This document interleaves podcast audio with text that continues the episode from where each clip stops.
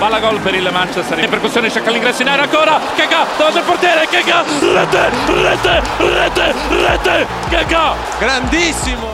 Calabria Paquetá gol. Lucas Tolentino Paquetá Paquetá Paquetá de prima.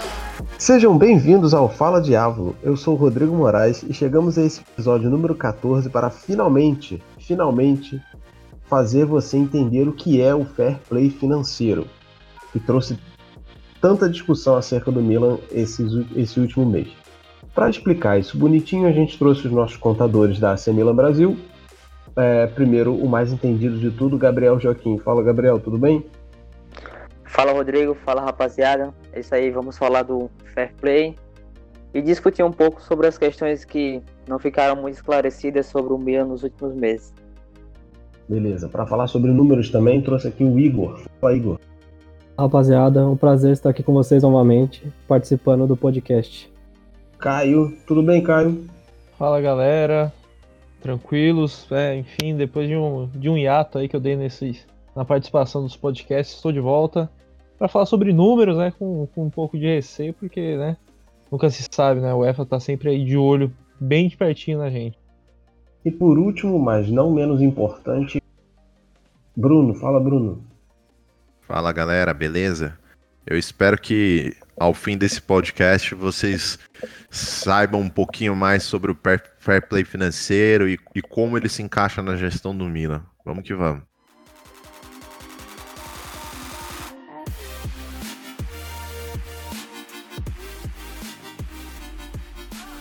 Então vamos começar de uma vez, de maneira mais simples, dizendo mais básico, eu quero saber o que é o fair play financeiro e para isso o Gabriel vai falar.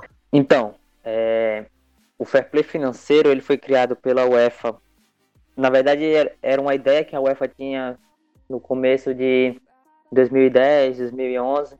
Só que essa ideia ela amadureceu quando clubes como o Manchester City e o PSG começaram a gastar e criar uma disparidade de elenco. O pessoal começou a se incomodar com o fato de eles terem investidores poderosos contratando vários jogadores sem controle algum. E aí a UEFA estabeleceu regras que visavam diminuir essa disparidade e criar uma, um certo um certo balanço entre os clubes para que eles se tornassem mais responsáveis pelos seus gastos e não fizessem muitas loucuras financeiras.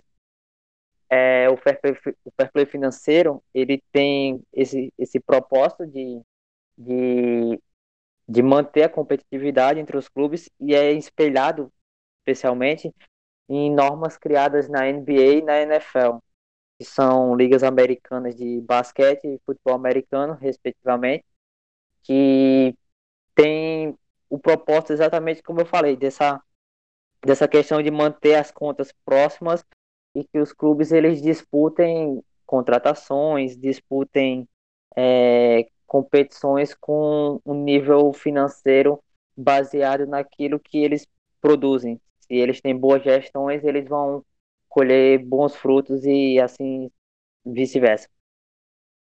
Um, ponto que é importante citar aí, que algumas pessoas até se confundem, é sobre o que a UEFA analisa, né?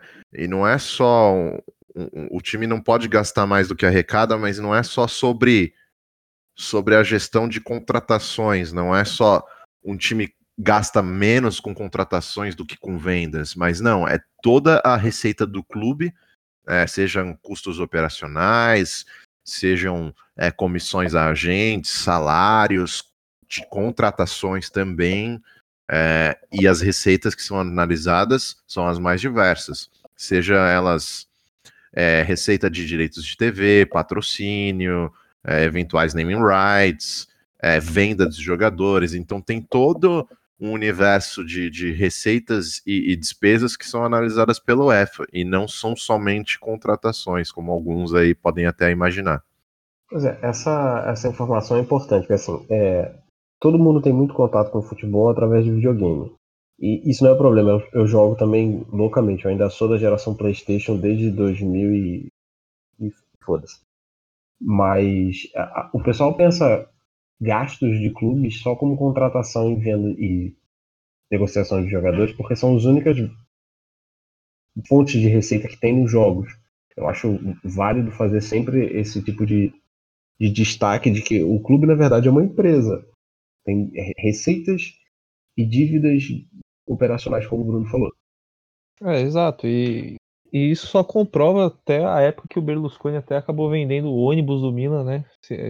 Essa época foi uma época é, meio obscura, justamente também por conta para mostrar, isso sinaliza bem que não é só contratação, não é só você contratar e vender o jogador tipo, para fazer caixa, não, pelo contrário, o caixa vai além da venda do jogador, como até vocês estavam falando, porque supondo vendemos o Donnarumma por 80 milhões e mesmo assim a gente não não se adequou ao fair play, um exemplo.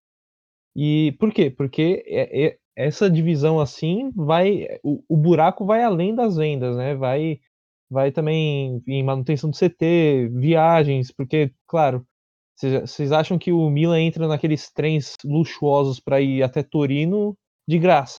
Quem dera, né? Então eu acho que bate bem por aí mesmo que vocês disseram. Não é igual no FIFA ou no Pro Evolution Soccer, por exemplo. Eu acho interessante, eu gostaria de comentar é sobre alguma, alguns números aqui. É, aqui no, próprio site da UEFA tem o, alguns formulários aqui explicando sobre o fair play, né? E duas informações que eu achei interessante aqui é falando dos limites, né?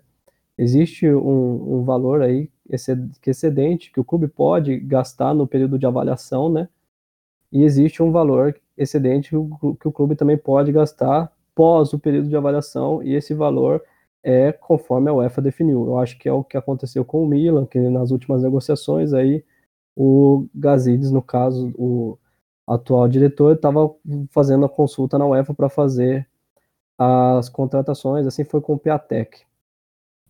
É, e um ponto importante aí, só para eu, eu encaixar com o que o Igor falou, a UEFA ela analisa esse, esse balanço dos clubes através de triênios, né?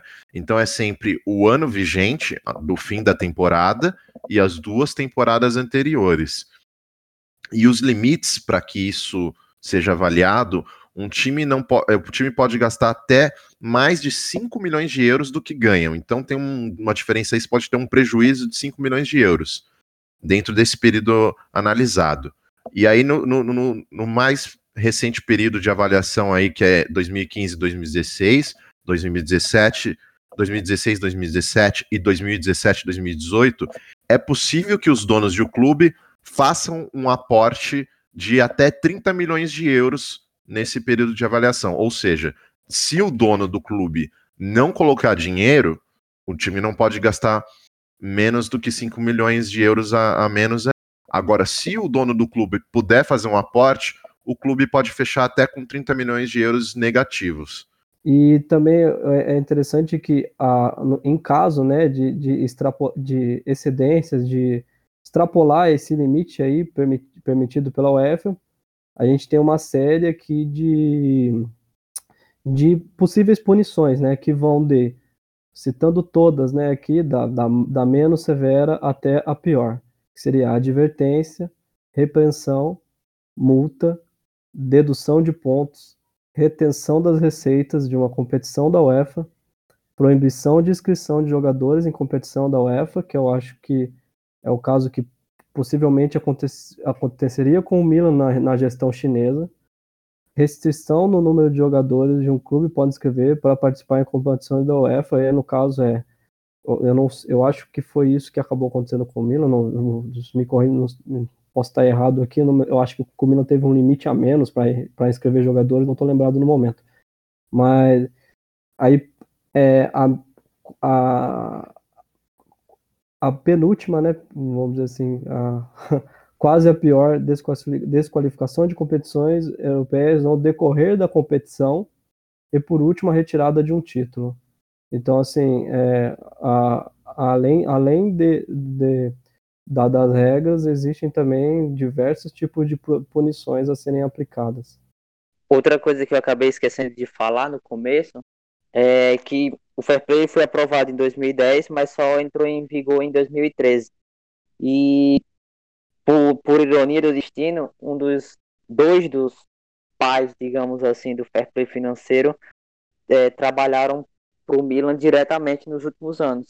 Foi o advogado, o advogado do Milan quando nós fomos excluídos da Liga Europa, que conseguimos voltar graças ao recurso do do do CAS, que é Humberto alguma coisa, vou, vou recordar o nome dele aqui, e o, e o Gazidis, que quando trabalhava no Arsenal, representava a Associação Europeia de Clubes, e ele foi um dos que assinaram os termos reconhecendo o fair play financeiro como uma política é, que iria melhorar o futebol europeu.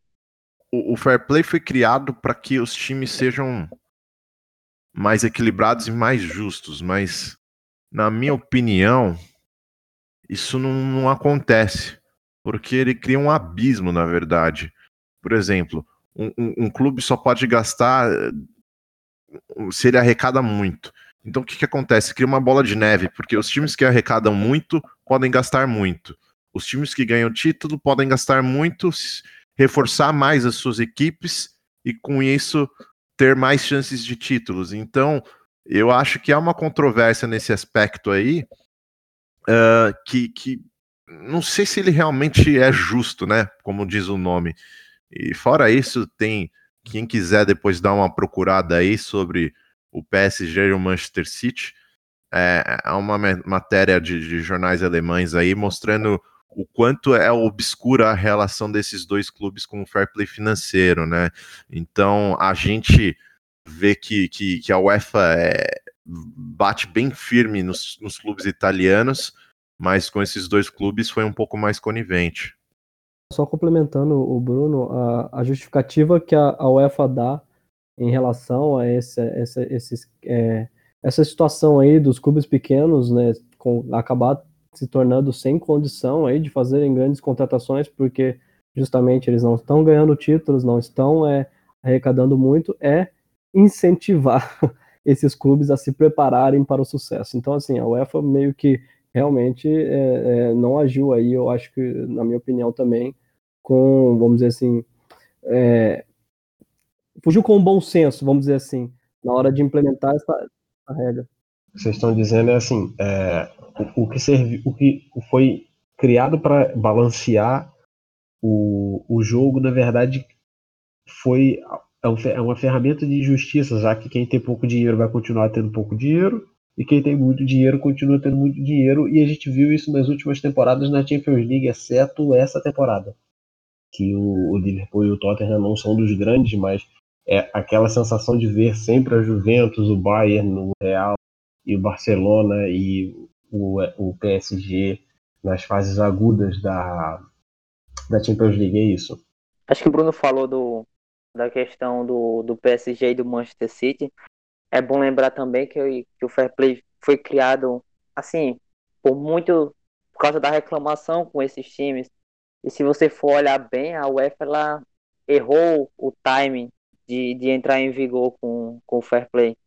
Porque quando as normas do, do fair play estavam já em vigor, essas equipes elas já tinham elencos estrelados. Então era bem mais fácil você tipo, ter um time cheio de estrelas, 20 jogadores que seriam titulares em qualquer time da Europa, e aí a UEFA fala: não, a partir de agora você contrata com o que você ganha. Aí beleza, você tá cheio de jogador caro, aí você começa a vender esses jogadores para para outras equipes e começa a inflacionar o mercado, porque você pagou caro para um jogador que não vale isso tudo, e aí você vende para um outro time lá, entendeu? Então gera uma renda, uma renda viciosa, digamos assim. Porque o, o dinheiro que você investiu ele está sendo cobrado, mas vai voltar para você. Você está fazendo venda.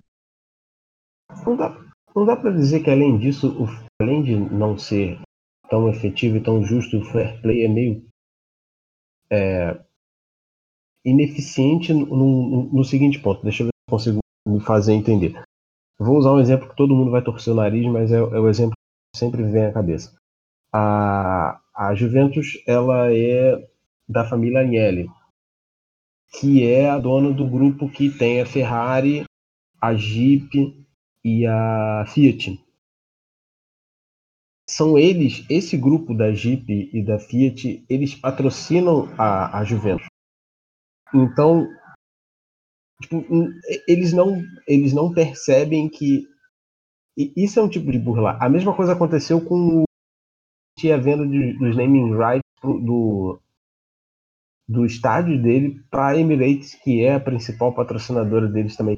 Quer dizer, vocês acham que não tem uma seletividade, além de alguns times, outras de outras formas de injeção criativa de dinheiro do dono no próprio clube?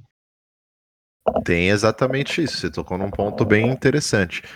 Eu não sei exatamente se a UEFA no fair play financeiro proíbe que um. Eu acho que não, porque senão não existiria esses patrocínios.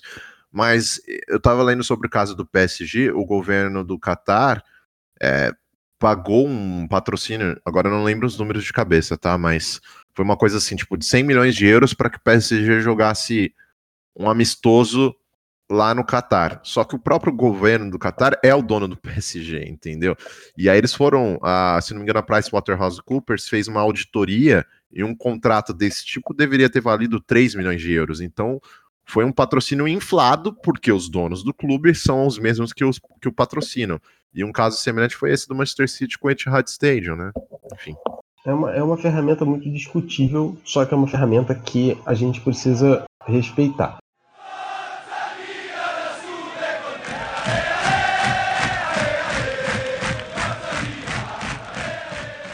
Uh, então vamos, agora que a gente falou no tema, mais, no tema mais geral, a gente vai agora entrar no que interessa, que é o acordo, entre aspas, Milan, TAS e UEFA, que deixou o time rossoneiro fora da Europa League dessa, da próxima dessa temporada, né? Bem, uh, no dia 28 de junho, não há muito tempo, saiu a veredito do TAS, os dois recursos do Milan. É, eu gosto de falar que é um acordo, vocês vão discordar o Milan aceitou ficar fora dessa da, da Europa League que jogaria, que conquistou a vaga na última temporada com Gattuso, por conta de, de respeito ao fair play financeiro nos treinos 2014 a 2017, 2015 e 2018, ganhando assim um tempo para arrumar as contas uh, e quando voltasse a se classificar para uma competição continental. É, o que, que, vocês acharam desse acordo? Saiu uma quantidade absurda de, de sites, de matérias, de publicações com um sensacionalismo barato e mostrando um completo desconhecimento de, de como funciona de fato o controle de um clube que é uma empresa. É, como é que vocês veem esse, esse acordo? Quais são as consequências de fato para o Milan nessa temporada e no, no seu futuro próximo? Uh, Vou começar pelo Bruno, porque é mais divertido. Eu acho que o acordo com a UEFA, no fim, foi uma boa, porque se a gente for pegar é, nesse dia 2 de julho de 2019, ia ser analisada as contas de, do primeiro ano do grupo Elliott, de 2017 e 2018 do grupo dos chineses. Né? Então, a gente falando do grupo Elliott, a gente tem uma previsão de, de resultado de 80 milhões negativos, o resultado não saiu ainda, tá para sair o ano dos chineses, a gente teve uma perda de 126 milhões, e o ano do Berlusconi também estava no negativo. Ou seja, com certeza o Milan teria uh, uma punição mais severa do que simplesmente a exclusão da, da UEFA Europa League. Provavelmente uma, uma exclusão de mais de um ano de competições europeias. Então, esse acordo costurado foi uma boa, sim, para o time, porque uh, o time fica fora somente da UEFA Europa League agora nessa temporada, e com isso as contas do Milan são, vamos dizer assim, zeradas, né? O, tanto o ano dos chineses quanto anos anteriores não serão mais analisados pela UEFA. O Milan só vai voltar a ser analisado na temporada 2020 e 2021, ou seja, englobando essa temporada de 2020 e 2021 os outros dois anos anteriores. Ou seja, contando o primeiro ano no grupo Elliott, que é 2018 e 2019, 2019 2020 e 2020 2021. Isso dá um respiro para o time um, conseguir é, regularizar as contas, mas a gente não esquece que a gente vai começar com menos 80 milhões, que é o, o saldo dessa temporada que está para sair ainda. Então, isso não significa que zerou as contas e podemos gastar à vontade. Pelo contrário, o time vai ter que ter é, medidas de, de austeridade aí em relação a contratações e a custos para que consiga ter um resultado sustentável daqui dois anos. Igor, o que, que, você achou? Eu também achei vantajoso para o momento atual do clube, é, complementando o que o Bruno, a, o pensamento do Bruno, realmente é, aconteceria uma punição maior por conta que as outras gestões não foram aí, não fecharam com balanço positivo para o Milan. E falando como torcedor, também não tenho nenhum tipo de, é, vamos dizer assim, é, é, não tem, para mim não faz diferença a, a, a, disputa de uma Europa League. É claro que é uma competição a nível europeu, é legal para testar jogadores, para ter uma noção do nível que o time está, está né, em, é, fora da Itália, mas é, tendo em vista que a, o, o, o, time ainda está em processo de reformulação, é, contratando promessas, a gente não tá, não é mais aquele time que vai lá e contrata é, o top 3 do mundo, então eu acho melhor realmente ter, começar um degrau de cada vez e, é, e essa é, tirando esse peso aí de uma possível punição, eu acho que facilita para o time focar, para a empresa Milan, aliás, focar em outras questões. Fala, RJ. Se fosse vaga para Champions League, eu duvido muito que o Milan fosse pedir para ser excluído acho que esse acordo não teria rolado. Mas o que ia ganhar de receita, acho que já daria para chegar perto de fechar a meta lá que a UEFA tinha estabelecido. Se eu não me engano, era fechar as contas com déficit mínimo de 15 milhões de euros até 2021. Então, você tendo uma competição como a Champions League e apertando o cinto, eu acho que daria para chegar, mas o problema seria dar continuidade a isso, porque você ia ter um histórico ruim e isso poderia afetar nos anos seguintes, que as contas seriam avaliadas e o clube poderia ser eliminado já exatamente por essas questões passadas. Então eu vejo com bons olhos sim, porque é, você se livra de um histórico pesadíssimo, eu diria assim, porque a gestão dos chineses na parte financeira foi um desastre, não só pelo calote que o presidente deu, mas uh, por tudo que foi planejado, por tudo que foi prometido à UEFA e não se cumpriu.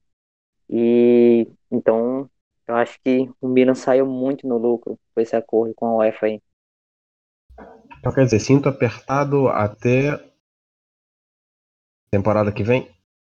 Temporada que vem e, e a, a, a temporada acima também, mas isso tudo pode ser mudado se o time for para a Champions League, porque isso dá um ganho de receita aí bem considerável. Se a gente pegar aí a temporada retrasada, a, o Napoli ficou na fase somente na fase de grupos, teve aí um, um ganho de 38 milhões de euros só da UEFA de premiações, não contando é, receitas de, de, de, match day, de ingressos. E a Roma, que foi semifinalista, teve um ganho de 83 milhões de euros. Ou seja, classificar para a Champions League é mandatório para essa gestão do ponto de vista financeiro. É, se, se não me engano. Venda de que... alguns jogadores também, né? Eu acredito é. que a gente tem jogadores para vender que também ajudariam aí para contribuir no equilibrar o balanço aí das contas. É, eu acho que a venda de jogadores, eu acho que, pelo menos dos que vão fazer caixa mesmo, vai se basear no, quando a gente é, quando, se a corda estiver apertando o nosso pescoço mesmo, porque aí sim que não vai ter para onde correr. Tanto é que o Milan, depois de ter costurado esse acordo com a própria UEFA, é, já repensou, né, até mesmo uma suposta proposta do PSG que tinha surgido pelo Donnarumma, já repensou todo esse negócio fora também o a vontade do, do goleiro querer, querer ficar. Mas então, quanto a, a Champions, eu, se não me engano, é, é acho que pra, só de avançar a fase de grupo são 20 milhões na conta para avançar de fase para as oitavas. E o, a esperança mesmo é a Champions League. E embora não, não, não ocorra essa classificação, ainda assim é o Milan, a, a diretoria ainda ganhou um respiro para tentar se organizar ainda mais durante essa temporada, o que eu acho super importante. É, voltando ao, até o assunto, se, se, é, se, eu vejo com bons olhos essa é, não participação na Champions, para mim é uma, é uma boa mesmo, porque tem foco total, dá para se sentar e se organizar na, nas contas, e para mim é, é, bem válido o time seguir. Eu abriria a mão, inclusive, se fosse por uma vaga na Champions League.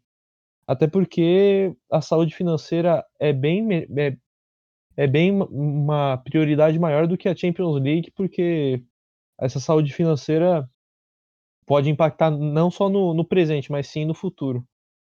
É, essa seria exatamente a minha próxima questão, porque assim, a, a gente está com um treinador novo, vão che che já chegaram duas peças novas, né, novas literalmente, são jogadores mais jovens, e a ideia é construir um time mais novo.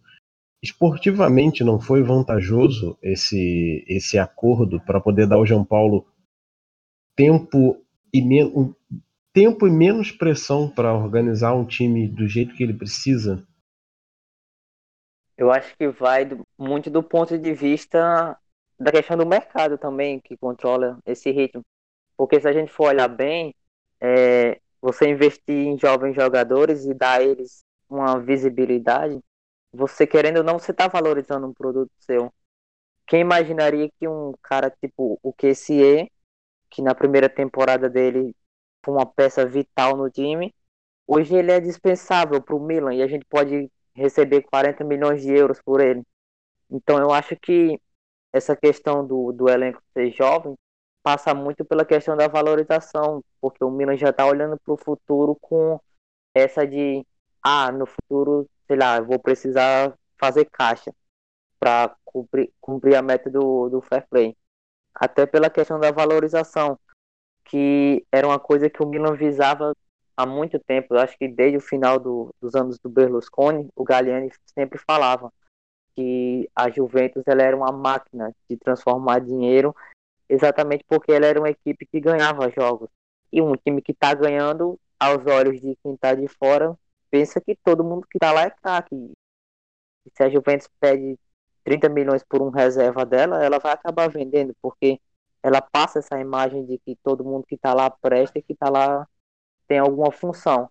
Eu acho que essa parte de investir em jovens é exatamente essa questão de você é, montar um trabalho decente e causar essa boa impressão de que todo o seu elenco tem utilidade e algumas peças ali ter um valor de mercado é, justo com que o clube vá pedir futuramente para vender, no caso.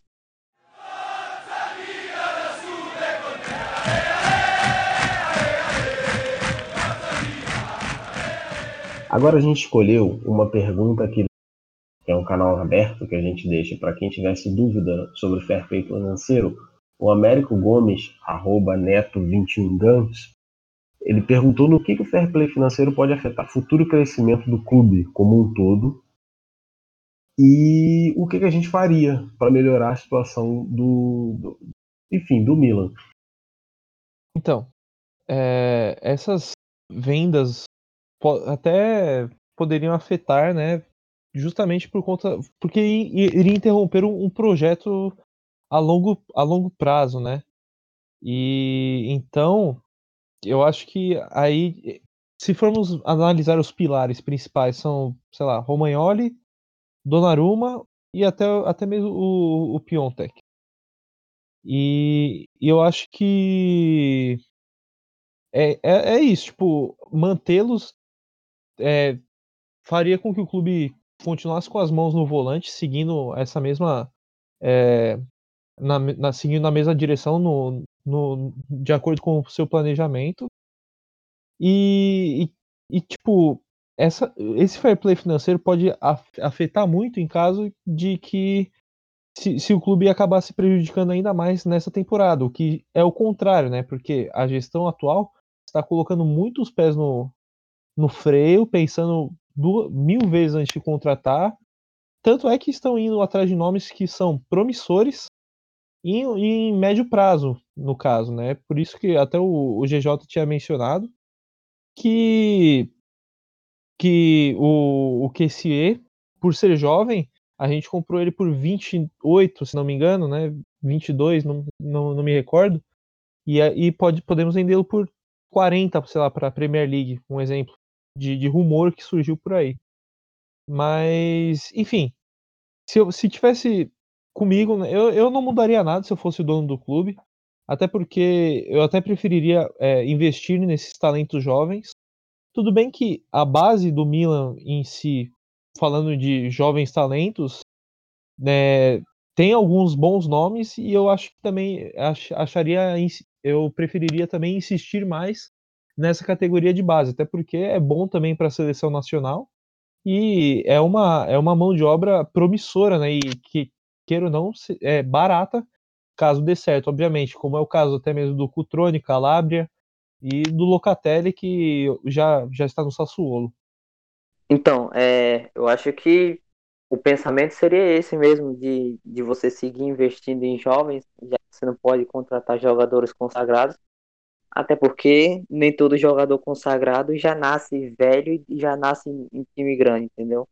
Eles geralmente passam por essas equipes pequenas e o Milan tem apostado alto nisso, tanto que trouxe o, o cara que descobriu, entre aspas, o Mbappé, que é o Geoffrey Moncada, ele agora é o diretor de scout do clube, então você tem um reforço de peso nessa área e sem dúvidas era pouco explorada no Milan nos últimos anos. O clube sempre teve esse perfil de ir pegar o dinheiro e ir lá em clubes prontos e pagar, ah, eu quero sua melhor, seu melhor jogador, 50 milhões, 30, 40 e comprava. Então eu acho que essa política nova ela se adequa a você reduzir os gastos e tentar garimpar talentos no futebol sul-americano e principalmente nos Países Baixos da Europa.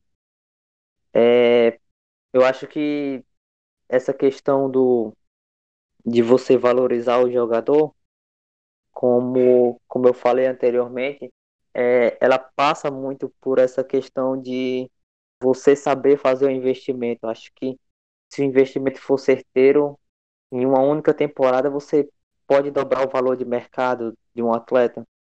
E, por exemplo, o Milan na temporada passada, na é, temporada passada, digamos assim, o time fez um investimento de 35 milhões de euros no Piatek.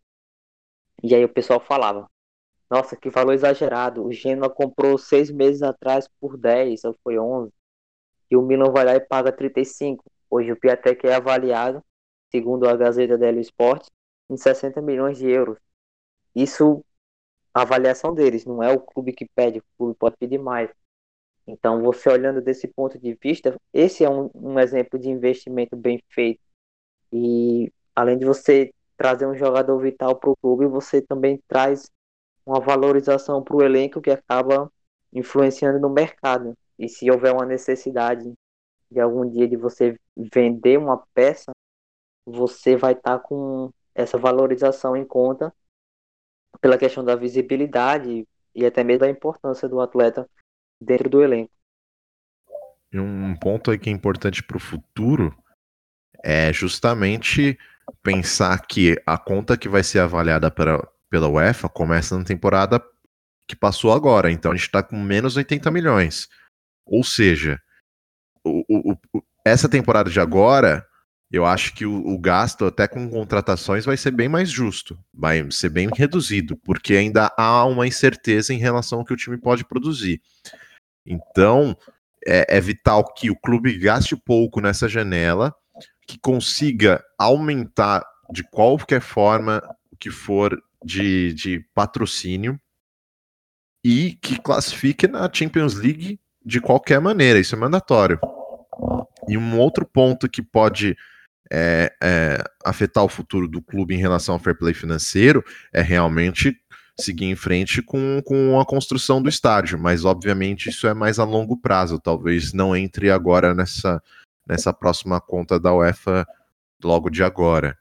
Então, o que o time precisa fazer é, primeiro ponto, é, ter, ter lucro na venda de jogadores, e isso entra no que o Gabriel acabou de falar, é, aumentar o ganho com patrocínio merchandising, gastar de maneira sustentável, ou seja, isso significa gerenciar salário e bônus para agentes, que foi dois pontos que, que a gestão chinesa ali com o Fassoni e o Mirabelli torraram grana para caramba, com salários altos, supervalorizados e com comissões muito altas para agência, para os agentes dos jogadores. Então, esses pontos aí que são os principais focos do clube aqui daqui para frente no futuro.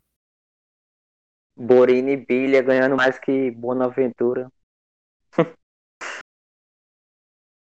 é, outra coisa também que o Fassoni ele confirmou hoje que o Milan vai voltar a discutir com a UEFA o novo contrato, o novo acordo do fair play financeiro. E aí a previsão é de que o acordo que o Milan vai tentar, ele é o do tipo que você negocia, mas a UEFA acaba impondo as suas metas que é, é igual o da Inter, digamos assim. E esse tipo de acordo, ele prevê uma avaliação de 3 a 4 anos do clube, se ele está seguindo tudo direitinho. E essa avaliação ela só seria finalizada em 2025. Se, se formos considerar que o Milan vai para a Champions League na próxima temporada. Ele iria para a Champions, negociaria esse contrato e na e em 2025 terminaria essa avaliação desse novo acordo do fair play financeiro. Sob esse ponto de vista, a gente pode dizer que houve uma extensão do prazo, já que o mais recente, que foi o que o Kaiser eliminou na semana passada, previa que essa avaliação ela terminasse em 2021 e agora ela vai terminar em 2025, pode criar esse pensamento errado do, do pessoal que geralmente nos pergunta no Twitter, ah, vai poder gastar mais, já que saiu de 2021 para 2025? E a resposta é não. Essa questão de você economizar vai se tornar uma prática do clube, vai virar um perfil do clube, até ele começar a ter mais receitas do que despesas. Então, é, nem adianta esperar um outro mercado que nem os chineses fizeram com 200 milhões de contratações e nenhuma venda. 200 milhões de euros em contratações e sem vender ninguém. Esse é um pensamento errado. Vai ser sempre assim, como está sendo o mercado agora. Você compra, mas você também especula algumas vendas, umas peças importantes, tipo o QCE, o Castilheiro, por exemplo, pode sair também. Só do QCE e o Castilheiro a gente poderia receber 60 milhões. E isso aí bancaria já uma, algumas contratações que foram feitas e outras que poderiam acontecer. Então vai ser daqui para frente vai ser esse perfil equilibrado. Vende, compra, compra, vende. É, até pensando aí nesse, nesse déficit, né, de 80 milhões que a gente tem aí, que o, que o Bruno comentou, que tá para sair aí, no caso, ainda o balanço, mas provavelmente vai ser esses 80 milhões eu acho que realmente a gente tem jogadores em situações aí totalmente desfavoráveis aí para se manter no clube, né? Que é o caso de Salanoglu, Kessie, é, e talvez o Suso. É, assim, eu penso que o, o, o, é, o, jogador não tem que sair só quando ele tá mal com o clube ou só quando ele não tá jogando bem. O Suso, eles vão dizer que é um jogador mediano, mas ele já está no, é, o ciclo dele no Milan já está bem longo e ele não é ainda um ídolo para a torcida, então é um jogador que eu colocaria sim à venda para fazer um bom dinheiro e entrar na, é, é, até a gente ficar zerado aí para poder é, subir mais um degrau e olhar para outras situações de patrocínio, estádio. A gente tem que, o Vina precisa resolver os seus problemas um de cada vez. E é dessa forma que eu penso. A gente ter, é, é inevitável a gente falar de vender jogadores quando a gente tem jogadores na situação de Tchalanoglu e Kessie é no clube. Então, é, deveria começar por aí. A outra pergunta que a gente tem aqui do Twitter é do italianãobr, arroba italianaubr. Oh. A, que ele pergunta, se contar as vendas, quanto o Milan teria para contratar nessa janela de transferências e se o Milan ainda precisa é, negociar a saída de algum grande jogador até o final da temporada. Assim, eu acredito que não, mas eu quero saber da opinião dos nossos contadores. O que, que vocês acham? Sem contar com vendas, quanto o Milan tem para contratar, foi falado na imprensa, alguém aí tiver uma notícia melhor aí, mas se eu não me engano é 40 milhões de euros para contratações. Uh, isso sem contar com vendas. Mas se a gente levar em conta que, novamente, aí, com um resultado negativo da última temporada, então a gente já tá, na verdade, com, com a contratação do Theo Hernandes aí, do, do, do Benasser, se confirmar, Krunic que se confirmar agora, a gente já tá nesses 40, né? Então, realmente, a, o Milan, para conseguir sair no, no, no, se não no azul, mas com, com um respiro maior aí financeiro, precisa vender alguns jogadores, não necessariamente um dos pilares do clube, que é o que teria que fazer se não tivesse esse acordo com a UEFA. Então eu acho que uh, Strinit é um jogador que pode ser vendido, é, o Laxalt também é um nome que pode ser vendido, é, e o QC e o Castilheiro também são outros nomes que podem ser vendidos. E, e, sim, por exemplo, o QCE, se você vende ele por 30, 35 milhões aí para algum clube da Premier League de repente, e você traz o, o Veretu da, da, da, Fiorentina por uns 20, 25, você já tem um, um balanço mais positivo de, de compras e vendas aí, que é o que o Milan precisa ter nessa, nessa janela de agora. Vai ser fundamental para que gaste pouco e consiga vender é, por uns valores razoáveis esses jogadores aí que eu acabei de citar. Concordo com, vou com o Rodrigo também nessa. Eu acho que eu não teria que vender ninguém nessa temporada. E foi até o que eu havia mencionado antes, né? Se, se, se não se conseguisse adequar, se não tivesse esse controle que a diretoria está adotando de contratar jogadores promissores e mais baratos, aí chegasse na próxima temporada com um rombo nas, nas na carteira e no, nos gastos, aí sim eu acho que seria necessário vender, né? Acho não. Seria necessário vender para fazer caixa, para tentar diminuir o, o, buraco nas contas. E, claro, eu acho que eu não pensaria duas vezes, porque, até porque aquela relação já, já desgastou há um tempo com aquela época do, que o Donnarumma tentava sair. Tentava não, o Raiola tentava forçar a saída dele. E eu venderia o Donnarumma justamente por conta de que o, o Pizzari vem se mostrando pronto, né? Foi muito bem no, no último mundial que aconteceu recentemente. É, fez defesas muito boas, né? Teve uma, um aproveitamento gigantesco. Acho, acho que é ele que até pode já se tornar o, o segundo reserva se o Pepe Reina ainda estiverem em condições de jogo, né, durante essa temporada. E é isso, é, eu, eu votaria no Donnarumma mesmo, até por conta do, do histórico do, do Plitzari. Igor, tem um, um, limite a ser gasto? Você acha que tem um, limite, ah, só podemos pagar até tanto em tal jogadores? Ou tem um, você tem um número de o quanto o Milan pode gastar?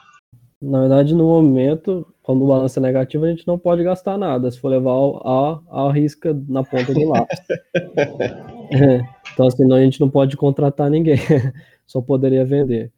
Mas vamos lá, é, eu até comentei aí no, anteriormente, eu acho que tem alguns jogadores que estão em situações bem desfavoráveis no clube. Então, assim, eu venderia alguns, algumas peças sim, para poder simplesmente cobrir esse balanço e quem sabe dar espaço para um reserva ou para um Cutrone porque a gente tem jogadores bons aí é, na, é, no time Primavera, né, que foi rebaixado, aliás, mas a gente tem jogadores bons ali e tem jogadores, alguns reservas jovens bons. Então, assim, eu não venderia o Donnarumma, mas eu venderia o SUS.